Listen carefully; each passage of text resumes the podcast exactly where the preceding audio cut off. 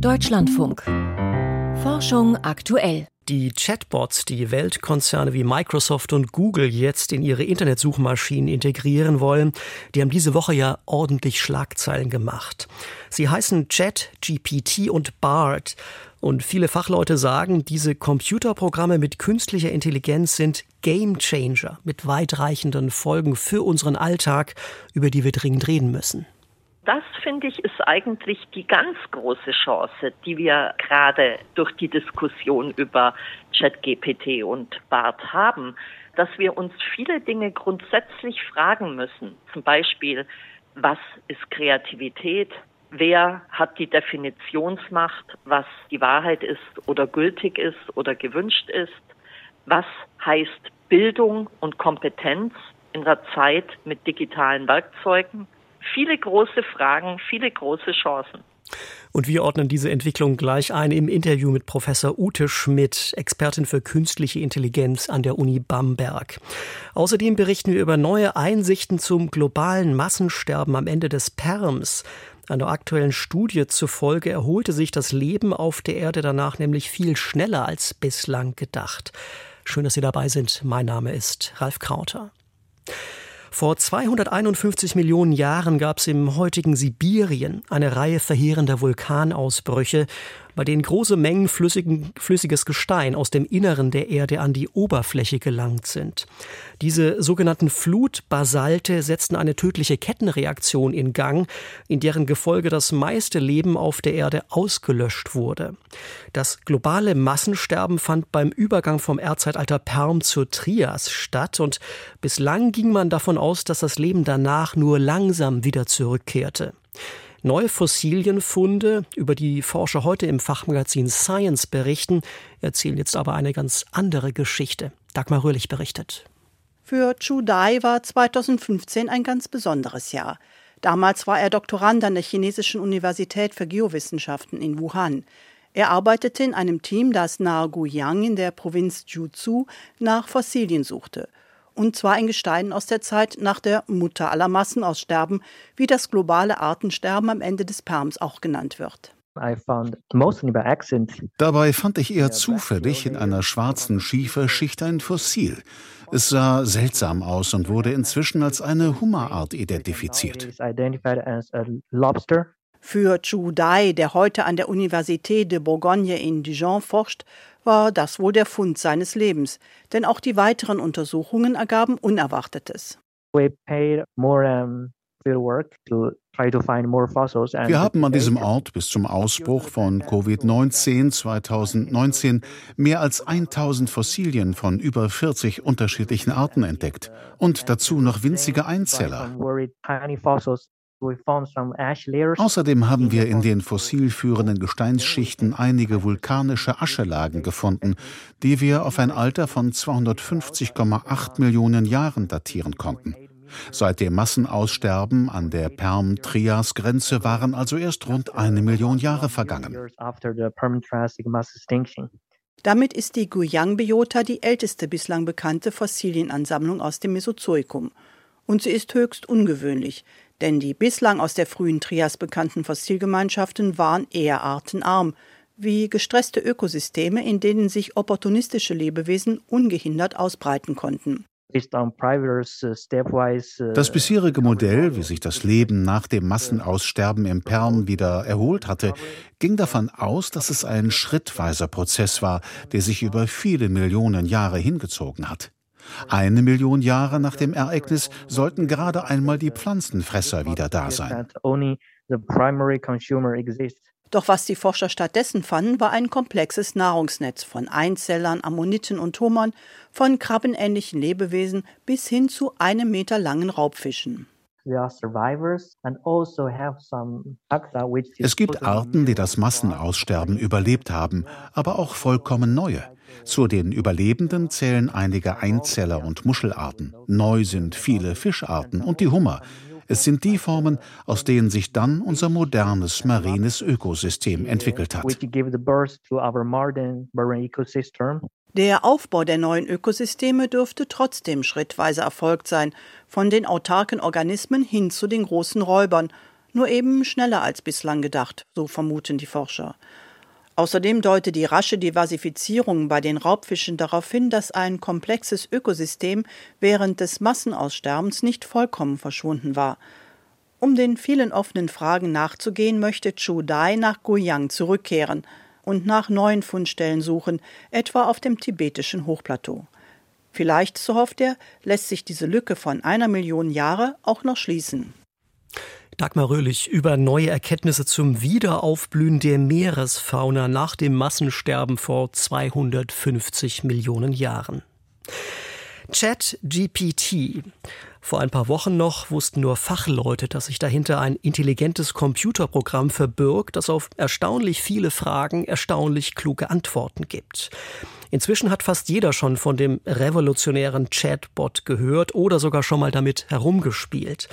Und nachdem der Softwareriese Microsoft am Dienstag verkündete, ChatGPT in seine Suchmaschine Bing integrieren zu wollen, sah sich der Konkurrent Google gezwungen, seinen eigenen Chatbot namens BART ebenfalls einem breiteren Publikum zugänglich zu machen.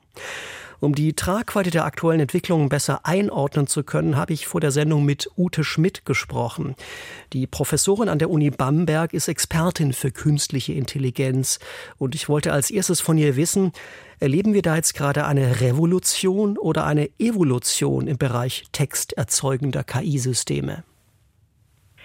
Also ich glaube, dass es eher eine Evolution ist, wenn man sich die Entwicklung der letzten zehn Jahre etwa anschaut. Andererseits scheint es natürlich schon fast ein Qualitätssprung zu sein, den wir gerade erleben, da jetzt das Chat-GPT zugrunde liegende Sprachmodell zwar technologisch auf Methoden basiert, die es wirklich schon zehn Jahre und teilweise sogar länger gibt, aber so ein großes Sprachmodell hatten wir eben noch nie, mit dem wir jetzt so direkt interagieren können und eben erleben in der Interaktion mit ChatGPT, was funktioniert. Und es funktioniert viel, sehr beeindruckend, aber natürlich auch, was nicht funktioniert worauf wir wahrscheinlich noch zu sprechen kommen. Auf die Chancen und Risiken kommen wir gleich noch. Fangen wir erst noch mal grundlegender an. Kann man den Laien erklären, wie so ein Sprachmodell basierter Chatbot wie JetGPT oder JetGPT von Microsoft oder eben jetzt BART von Google funktioniert? Sehr vereinfacht äh, kann man sich es vorstellen als die Errechnung von Übergangswahrscheinlichkeiten zwischen langen Folgen von Worten oder allgemeiner Tokens, also symbolischen Elementen, Einheiten. Im Prinzip ist ein Sprachmodell erstmal so aufgebaut, dass Inhalte gesammelt werden und bei, das war bei GPT jetzt eben eine Riesenmenge an Inhalten. Man muss sich klar machen, dass etwa das komplette Wikipedia nur etwa drei Prozent der Inhalte ausmacht. Das steckt von Reddit bis Wikipedia eben oder auch wissenschaftlichen Aufsätzen alles Mögliche drin. Also die wurde mit einer Unmenge von Textdaten gefüttert letztlich. Genau. Und wenn man es sehr vereinfacht sagen will, sind sozusagen alle Inhalte, die im Internet zur Verfügung stehen, umkodiert worden in Übergangswahrscheinlichkeiten. Und jetzt wundert man sich vielleicht, warum nicht, wenn man zweimal eine Anfrage stellt, äh, genau derselbe Text eben wieder rauskommt bei gleichem Prompt. Es wird eben nicht immer in jedem Fall wohl der wahrscheinlichste Pfad genommen, sondern das wird nochmal moduliert. Im Detail wissen, glaube ich, die meisten Menschen nicht, was konkret passiert. Es heißt zwar Open AI, aber so open ist es dann doch nicht, so dass auch die Wissenschaft selber jetzt nicht Zugriff auf die ganz konkreten Details der Modelle hat. Jetzt hat sich ja schon rauskristallisiert, dass sowohl Chat, GPT als auch BART öfter mal totalen Blödsinn von sich geben, wenn sie da so Texte zusammenstellen. Ein Beispiel war auf die Frage, was die Quadratwurzel aus 4 ist. Ob das eine komplexe Zahl ist, hat ChatGPT schon mal mit Ja geantwortet, was falsch ist. Und Googles Chatbot Bart wiederum schrieb die Entdeckung des ersten extrasolaren Planeten fälschlicherweise dem James Webb Teleskop zu. Dabei wurde der schon knapp 20 Jahre vor dessen Inbetriebnahme entdeckt. Was müsste man denn tun, um solche faktischen Fehlinformationen künftig zu vermeiden? Also generell ist es nicht zu vermeiden, ja. Vielleicht sollten wir uns den Unterschied zwischen einer Suche zu Fuß mit einer Suchmaschine wie etwa Google oder anderen anschauen und das vergleichen mit dem, was jetzt Systeme wie ChatGPT oder BART tun. Wenn wir eine Suchmaschine nutzen, stellen wir eine Anfrage, erhalten dann Web Seiten, auf die wir gehen. Und das heißt, wir suchen uns selber Informationen für unsere Frage zusammen und sehen gleichzeitig den Kontext, nämlich die Webseite, auf der eine bestimmte Information steht. Das heißt, wir können bewerten, ob das eine seriöse oder weniger seriöse Webseite ist. Und genau diese Information fehlt, zumindest bei ChatGPT, bei BART wissen wir es noch nicht wirklich, ob man an solche Informationen doch noch mal rankäme, aber eigentlich ist die Information in dem Sprachmodell nicht mehr enthalten. Vor dem Hintergrund von dem, was Sie sagen, wie sinnvoll ist es dann, Chatbot-KI-Systeme beim jetzigen Entwicklungsstand in Suchmaschinen zu integrieren? Das kann durchaus seinen Sinn haben. Wir sehen es jetzt ja seit ein paar Wochen, dass äh, wenn man in Google sucht, oben so ein zusammenfassender Text erscheint. Das finde ich persönlich jetzt durchaus hilfreich, wenn ich eben die Chance habe, gleichzeitig noch die entsprechenden Webseiten referenzieren zu können. Also warum nicht in Suchmaschinen integrieren? Allerdings, denke ich, muss man sich klar sein, dass eigentlich Texte, die ChatGPT verfasst, ja nicht dazu geeignet sind, Fakten, über die man selber nicht gut Bescheid weiß, zu erschließen. Denn, ich betone es nochmal, eine Überprüfung von Fakten haben wir in dem Fall nicht. Jetzt haben wir schon einiges über faktische Fehlinformationen gesprochen, die diese Systeme immer wieder ausspucken und das wohl auch gar nicht verhindern können. Eine der großen Sorgen ist ja aber, dass sogar gezielt und absichtlich Fehlinformationen gestreut werden könnten mithilfe dieser Chatbots. Man könnte damit zum Beispiel Fehlinformationen bezüglich Verschwörungstheorien im Netz massenhaft verbreiten. Wie groß ist diese Gefahr und welche Chancen hat man der zu begegnen? Die Gefahr ist riesig und Chancen, denen zu begegnen, hat man meiner Meinung nach nur über sehr gut ausgearbeitete Qualitätskontrollprozesse, an denen sehr viele Menschen beteiligt sein müssen. Und wir müssen uns klar sein, das Recht darauf zu entscheiden, was wahr ist oder nicht, sofern man in einem Bereich ist, wo es Wahrheit gibt, oder auch was wahrscheinlicher ist oder nicht, hat immer noch der Mensch. Also es kann ja nicht sein, dass eine Maschine, die rein auf Mustererkennung basierend Sprachausgaben gibt, dass man dieser Maschine zugesteht, dass sie nun die Definitionsmacht hätte. Bei all diesen Risiken und Fallstricken im Hinterkopf, wo sehen Sie denn in naher Zukunft wirklich sinnvolle und vielversprechende Anwendungen von Chatbots? Also eine Anwendung gab es ja schon vor ChatGPT im Bereich Journalismus, wenn es etwa um Lokalsportberichterstattung und ähnlich einfache Texte geht. Und ich glaube, in diesem Bereich schreib mir schnell Gebrauchstexte. Da kann man sich viel vorstellen, wirklich als Service. Chatbots wie ChatGPT und BART haben großes Potenzial, aber es gibt auch eine Menge Fallstricke, die wir im Hinterkopf haben sollen, sagt die KI-Expertin Professor Ute Schmidt von der Uni Bamberg. Die Langfassung des Gesprächs mit ihr, in der wir weitere spannende Aspekte thematisiert haben, können Sie in unserem Podcast hören, zu finden überall dort, wo es Podcasts gibt.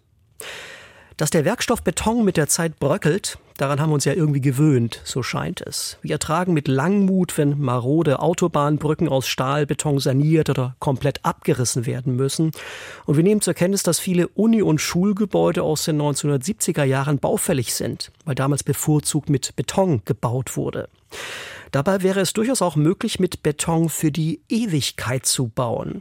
Die Römer zum Beispiel wussten schon vor 2000 Jahren, wie das geht, weshalb erstaunlich viele ihrer historischen Bauwerke bis heute dem Zahn der Zeit trotzen. Und zwar dank eingebauter Selbstheilungskräfte, wie Forscher jetzt herausgefunden haben. Details von Karl Urban. Dieses Material ist unserem modernen Beton recht ähnlich. Es hat den Römern ihre architektonische Revolution ermöglicht. Sie mussten nicht mehr ausnahmslos Natursteine behauen, um ihre großartigen Gebäude in ihren Städten zu errichten. Uh, Beton ist keine Erfindung der Neuzeit. Zwar wurde er im 19. Jahrhundert wiederentdeckt, doch das Material war schon in der Antike bekannt. Admir Masik vom Massachusetts Institute of Technology hat sich mit einer besonderen Eigenschaft des römischen Betons beschäftigt. Etliche Gebäude sind über 2000 Jahre extrem gut erhalten. Der römische Beton aus der Antike ist dauerhaft, weil er selbstheilende Eigenschaften hat. Das heißt, er verfügt über Mechanismen, die die Struktur des Betons im Laufe der Zeit verstärken. Klar ist, der römische Beton muss aus ähnlichen Zutaten hergestellt worden sein wie moderne Mixturen. Das waren vermutlich Sand und Kies, Vulkanasche und eine Form von gebranntem Kalkstein. Um das Rätsel der Selbstheilungskräfte zu verstehen, ist Masiks Forscherteam erbsengroßen, hellen, kreideartigen Einschlüssen auf den Leib gerückt, den sogenannten Kalkspatzen. Diese Einschlüsse, so glaubt der Chemiker, sind ein deutliches Zeichen für den antiken Verarbeitungsprozess, als der Betonmörder Mörtel auf der Baustelle angerührt wurde, muss es heiß zugegangen sein. Bei diesem heißen Mischen hat man direkt Calciumoxid hinzugefügt. Dieser Brandkalk, der direkt aus dem Brennofen gekommen sein muss, reagiert exotherm mit dem zugegebenen Wasser. Der angerührte Mörtel wurde also sehr heiß. 200 Grad Celsius und mehr dürften in diesem Mörtel geherrscht haben, große Mengen des zugegebenen Wassers verdampften. Die Mischung ließ sich nicht gut verrühren, erstarrte aber trotzdem zu betonharten Bauteilen.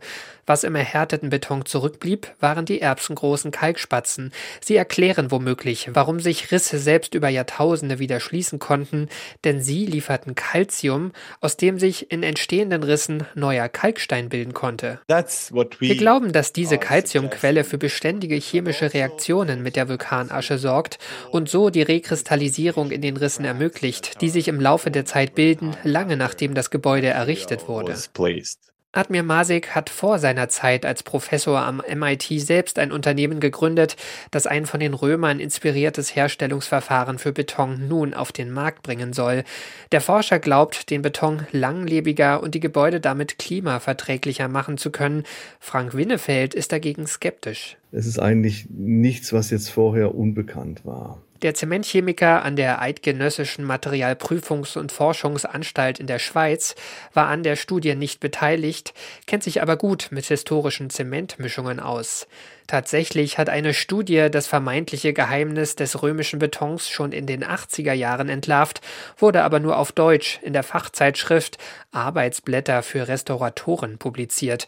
Und schon damals sei bald klar gewesen, dass auch der moderne Beton Risse ausheilen kann. Unser heutiger Beton ist ja durchaus auch etwas anders zusammengesetzt, aber er hat auch, weil er selber auch Calciumhydroxid, eben gelöschten Kalk, in seinem Bindemittel enthält, was sich während der Erhärtung des Zementes, des modernen Zementes bildet, hat er durchaus auch Self-Healing Funktionalität schon eigentlich eingebaut. Das römische Verfahren einfach nachzumachen, berge zudem Probleme. Das Heißmischverfahren, das hätte die Restauration alter Gebäude mit dieser Methode gezeigt, lässt sich nur schwer handhaben. Außerdem wird moderner Beton, anders als im alten Rom, häufig mit Stahl armiert, der mit der Zeit rostet, was nicht selten der eigentliche Grund für den Verfall moderner Betonbauten ist. Karl Urban über das Geheimnis ewiger Jugend von Beton aus der Römerzeit. Wir machen weiter mit den Meldungen heute von und mit Lukas Kohlenbach. Gülle und synthetische Düngemittel verursachen weltweit mehr Treibhausgase als der Luft- und Schiffsverkehr zusammen. Das haben Forschende der University of Cambridge berechnet. Im Journal Nature Food haben sie erstmals genau beziffert, wie viele Treibhausgase bei der Produktion von Düngemitteln und beim Ausbringen auf die Felder entstehen. Vor allem natürliche Abbauprozesse der Düngemittel auf den Feldern verursachten viele Treibhausgasemissionen, deutlich mehr noch als bei der Produktion der Stoffe, schreiben die Studienautoren. Ein sparsamerer Einsatz wäre also der wichtigste Hebel, um die Emissionen zu senken. Plötzliche Todesfälle im Kindesalter sind offenbar oft die Folge genetischer Erkrankungen. US-amerikanische Forschende haben Daten zu plötzlichen Todesfällen bei Kindern in der kalifornischen Stadt San Diego zwischen 2015 und 2020 ausgewertet. Genetische Analysen zeigen, dass über 40 Prozent der Kinder an teils unentdeckten genetischen Erkrankungen litten. Für rund ein Drittel dieser Erkrankungen hätten auch Behandlungsmethoden zur Verfügung gestanden. Das Forschungsteam schreibt im Journal JAMA Network Open, genetische Tests im ersten Lebensjahr könnten möglicherweise die Säuglingssterblichkeit spürbar senken. Chat-GPT kann schon fast das US-Medizinerexamen lösen. Die künstliche Intelligenz beantwortete je nach Aufgabenart zwischen 52 und 75 Prozent der Fragen korrekt. Um die Abschlussprüfung zu bestehen, müssen in den USA meist rund 60 Prozent der Antworten stimmen. ChatGPT könnte also in manchen Bereichen das Medizinerexamen schon heute bestehen. Bei offenen Textantworten war ChatGPT am besten, zeigt die Studie im Journal PLOS Digital Health. Mit Multiple-Choice-Fragen zum Ankreuzen hatte das System dagegen Schwierigkeiten. Bildfragen mussten die US-amerikanischen Wissenschaftler komplett entfernen, weil ChatGPT nur Texteingaben erkennen kann. In Kenia haben Forscher die wahrscheinlich ältesten Exemplare der sogenannten Oldowan-Steinwerkzeuge entdeckt. Diese Werkzeuge waren ein technologischer Entwicklungssprung. Unsere Vorfahren verarbeiteten damit erstmals Steine zu rudimentären Hämmern, Äxten und Messern. Damit konnten sie neue Nahrungsquellen erschließen. Die am Südufer des Viktoriasees in Kenia gefundenen Steinwerkzeuge könnten bis zu 2,9 Millionen Jahre alt sein, schreibt ein internationales Forschungsteam in der Fachzeitschrift Science. Das sei älter als die bislang ältesten Funde dieser Werkzeuge in Äthiopien. Bei Hunden könnte die richtige Ernährung im Welpenalter spätere Magen-Darm-Beschwerden verhindern. Forschende der Universität Helsinki haben mehrere tausend Hundehalter zur Ernährung ihrer Hunde befragt und erhoben, ob die Hunde unter chronischen Magen-Darm-Beschwerden litten. Die Auswertung der Befragung zeigt einen Zusammenhang zwischen der Ernährung im Welpenalter und späteren Verdauungsproblemen. Welpen, die viele unverarbeitete Lebensmittel aßen, wie rohes Fleisch und Essensreste, hätten später im Leben weniger häufig eine chronische Magen-Darm-Erkrankung. Das schreiben die Wissenschaftler im Magazin Scientific Reports. Stark verarbeitete Lebensmittel wie Trockenfutter oder chemisch behandelte Rohhäute hätten stattdessen das Risiko erhöht. Eine solche Befragung von Hundehaltern kann aber nur Hinweise auf mögliche Ursachen für eine Erkrankung geben. Die Studienergebnisse sind noch kein Beleg dafür. Bei einem Test wurden fast alle Triebwerke der riesigen Starship-Rakete gezündet. Die Rakete des privaten Raumfahrtunternehmens SpaceX ist die größte der Welt. Bei dem Testlauf ist sie fest am Boden verankert gewesen, damit sie nicht abheben konnte. Die Techniker mussten allerdings eines der 33 Triebwerke vor dem Test deaktivieren. Ein weiteres habe sich automatisch abgeschaltet, erklärte der SpaceX-Gründer Elon Musk. 31 Triebwerke hätten erfolgreich gezündet. Das sei genug, um die Erdumlaufbahn zu erreichen. Ein erster Flug in die Erdumlaufbahn könnte im März erfolgen. Sternzeit, 10. Februar. Der erste Flug durch den Asteroidengürtel. Pioneer 10 war die erste Raumsonde, die den Asteroidengürtel durchflog, den Bereich zwischen den Bahnen von Mars und Jupiter. Man fürchtete, die Sonde würde mit einem der dort kreisenden Objekte kollidieren. In diesen Tagen vor 50 Jahren machte sich Erleichterung beim Team breit. Nach sieben Monaten hatte Pioneer 10 den als gefährlich eingeschätzten Bereich verlassen, noch völlig intakt. Die Sonde war keinem der damals bekannten Asteroiden näher als etwa 8 Millionen Kilometer gekommen.